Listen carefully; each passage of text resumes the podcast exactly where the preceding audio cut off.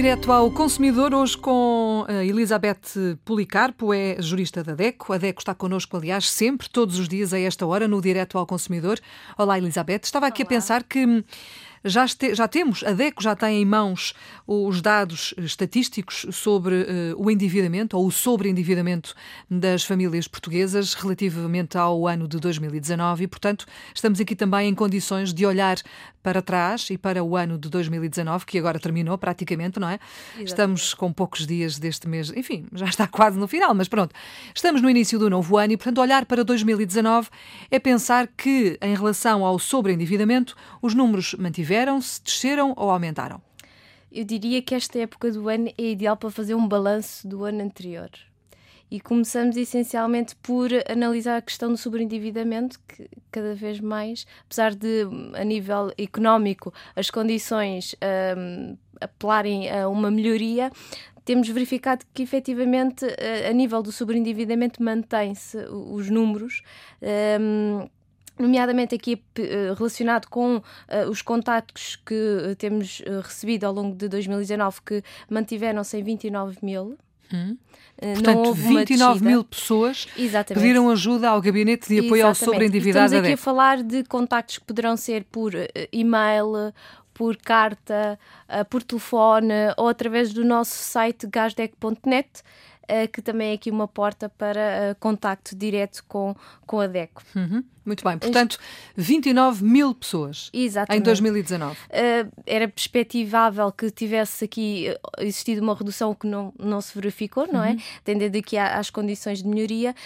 Um, o gabinete que iniciou sua atividade em 2000 uh, eh, é o primeiro ano em que o desemprego não é a primeira causa de sobreendividamento, o que é algo que merece uma análise é? da nossa parte. Porque se há alguns anos atrás verificávamos que uh, as principais causas eram os três Ds: desemprego, divórcio, divórcio e doença. Uhum.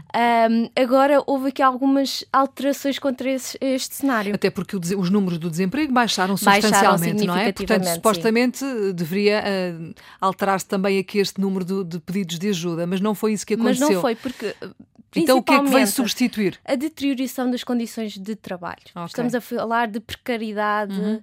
Uh, muitos dos consumidores têm, têm, mantêm uma atividade laboral, mas em com condições precárias. Sim. Não, e com mesmo as pessoas que trabalham, muita gente que trabalha, Exatamente, têm também. rendimentos que não chegam para pagar as despesas todas, não é? Exatamente. Depois voltamos aqui a ter uh, o segundo, a segunda causa que, é, que é apontada aqui é o desemprego uhum. mas deixa aqui relativamente ao nosso ranking habitual e depois a baixa médica as situações de doença.